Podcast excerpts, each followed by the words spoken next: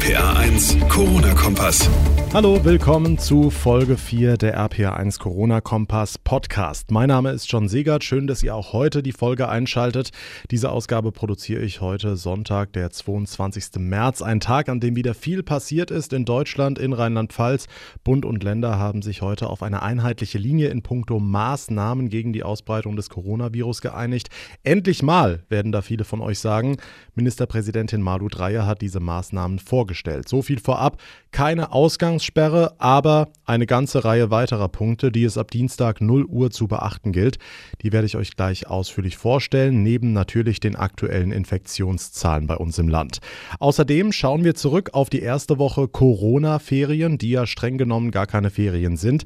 Viele Erzieherinnen und Erzieher haben uns aber berichtet, dass sie jetzt, da ja so viele Eltern zu Hause bleiben müssen, oftmals gar nicht wirklich was in dieser Notbetreuung zu tun haben. Ist das wirklich so? Wir fragen nach bei der zuständigen Gewerkschaft. Und ich rede mit der Ministerin für Glück und Wohlbefinden, Gina Schöler, darüber, ob ich in diesen Krisenzeiten überhaupt glücklich sein darf und wie und wo ich dieses Glück in der Flut an Negativmeldungen im Alltag finden und speichern kann. Wir haben wieder viel vor, deshalb legen wir direkt los mit den aktuellen Zahlen.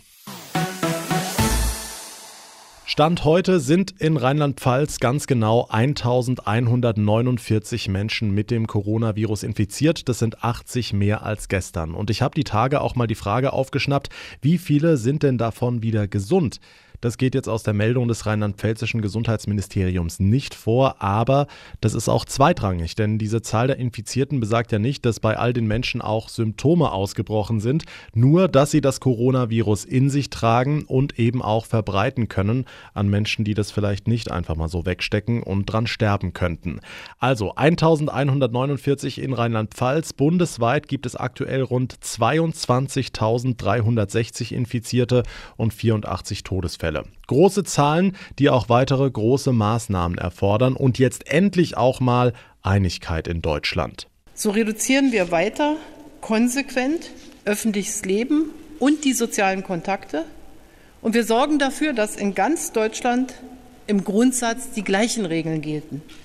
Viele Bürger haben uns ja deutlich wissen lassen, dass sie sich diese Klarheit auch im föderalen Staat wünschen. Unsere Bundeskanzlerin Angela Merkel heute Nachmittag nach einem Treffen mit den Länderchefs. Unter anderem war auch die rheinland-pfälzische Ministerpräsidentin Malu Dreyer dabei. Wie sehen diese neuen Maßnahmen jetzt aus? Eine generelle Ausgangssperre gibt es ja immer noch nicht. Dafür einige andere Regeln, die ich euch jetzt einfach mal vorstelle. Also, grundsätzlich sollen wir Kontakte zu Menschen außerhalb unseres Haushalts auf ein absolutes Minimum reduzieren. Und wenn wir andere treffen, aus welchen Gründen auch immer, dann müssen wir einen Mindestabstand halten von eineinhalb Metern.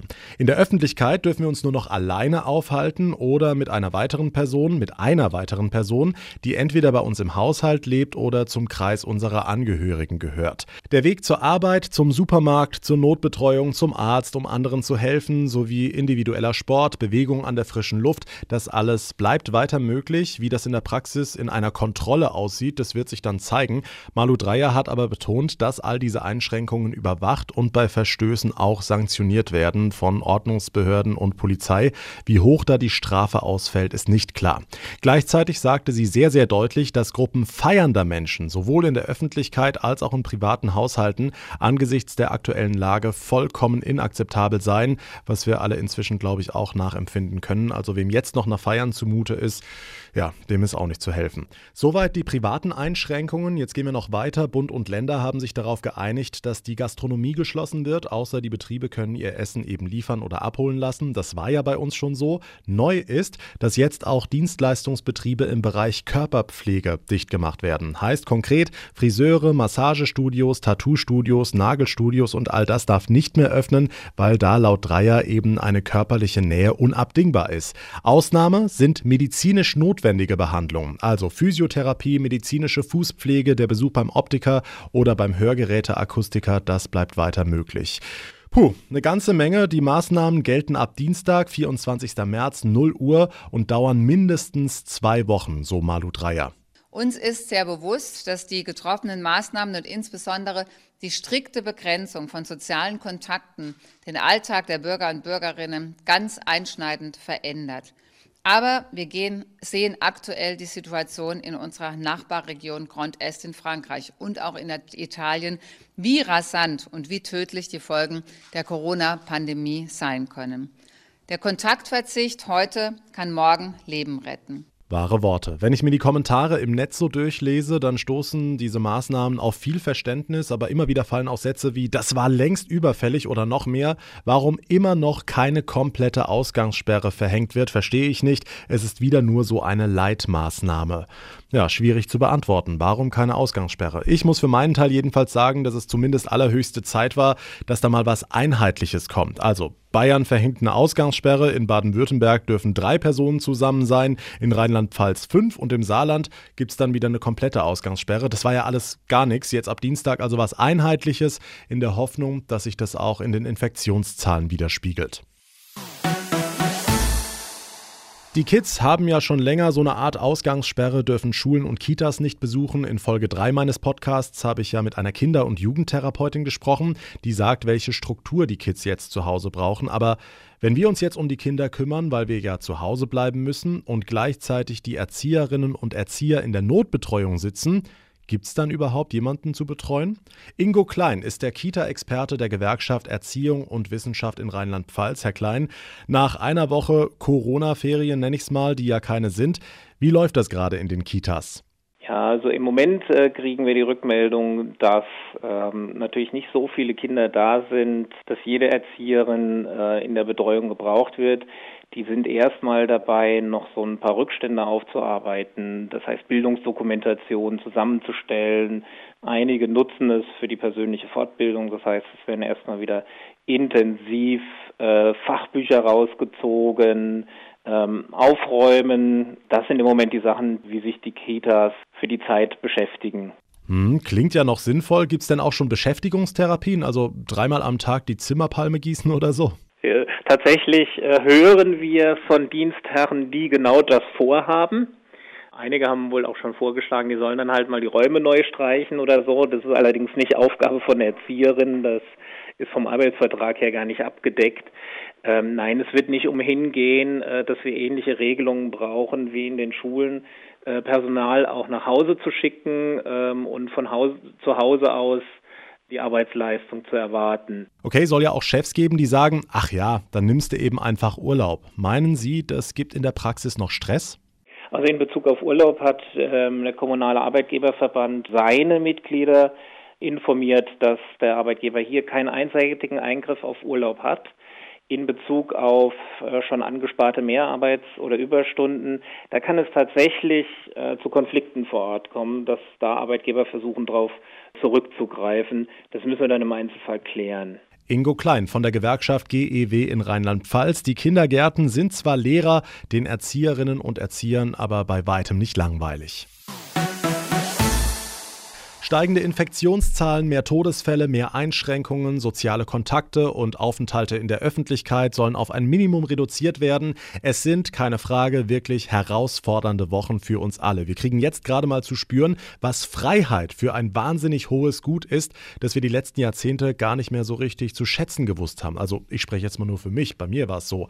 Jetzt gibt es diese Krise, Frau Dreier hat gesagt, es geht um Leben und Tod.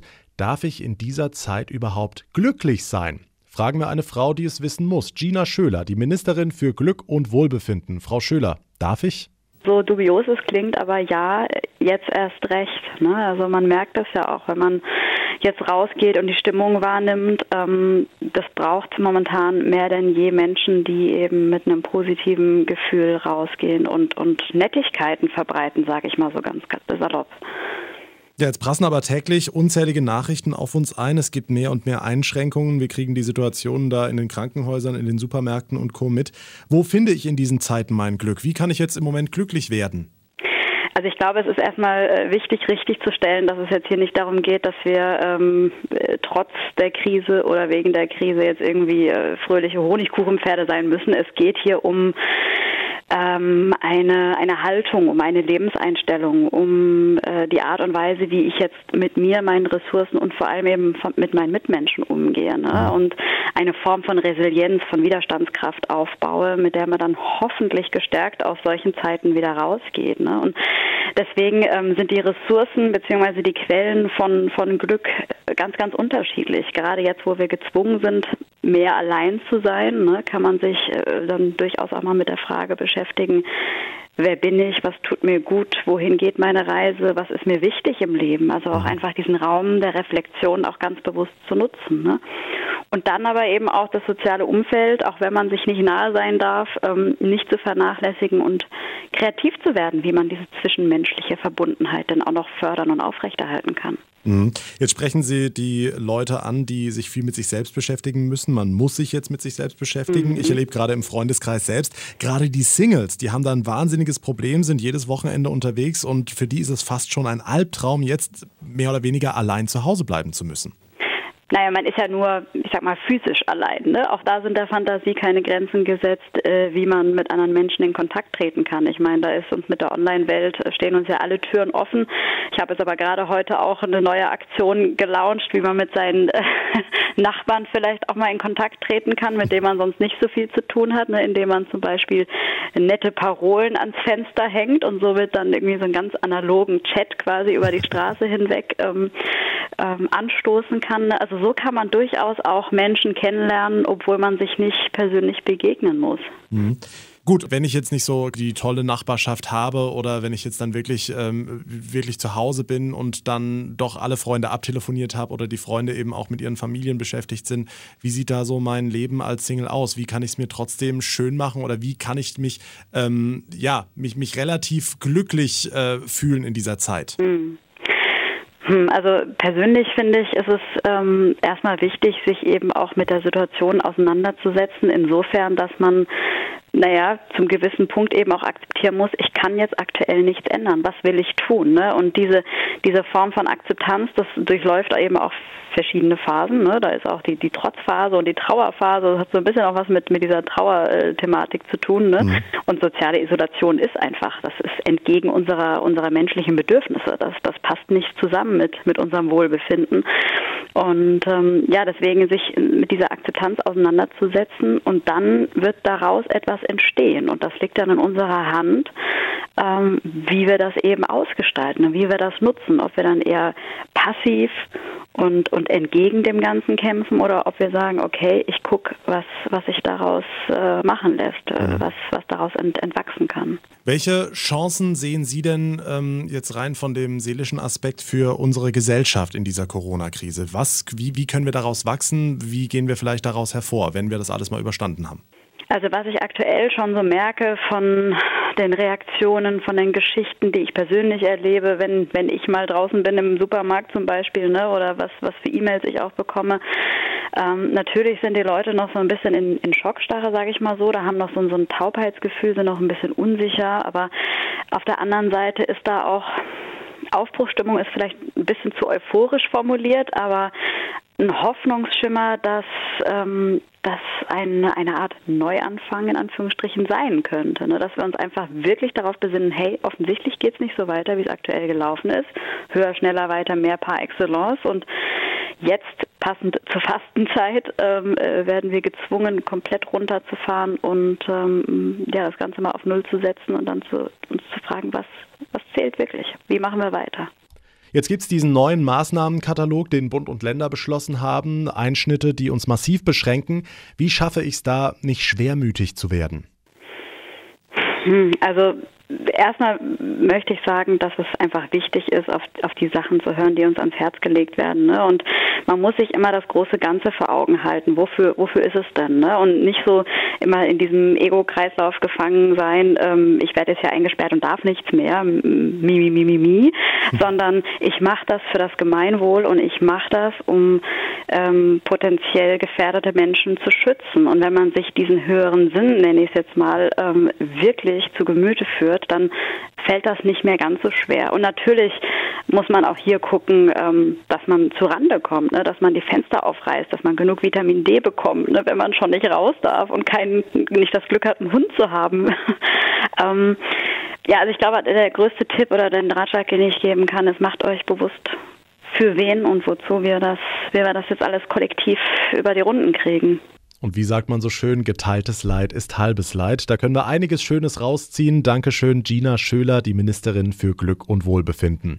Damit komme ich zum Ende der heutigen Folge. Es kommen herausfordernde Wochen auf uns zu. Da müssen wir jetzt gemeinsam durch, indem wir gemeinsam zu Hause bleiben. Heute Abend geben einige große deutsche Musiker ein Festival im Livestream. Jeder von sich zu Hause aus. In vielen großen Städten applaudieren die Menschen ja täglich um 21 Uhr von ihrem Balkon, von ihrer Terrasse für all diejenigen, die gerade so viel für die Gesellschaft tun und es gibt unzählige weitere Möglichkeiten, wie wir uns die Zeit zu Hause so angenehm wie möglich gestalten können. Zum Beispiel täglich die neuen Folgen meines Podcasts hören.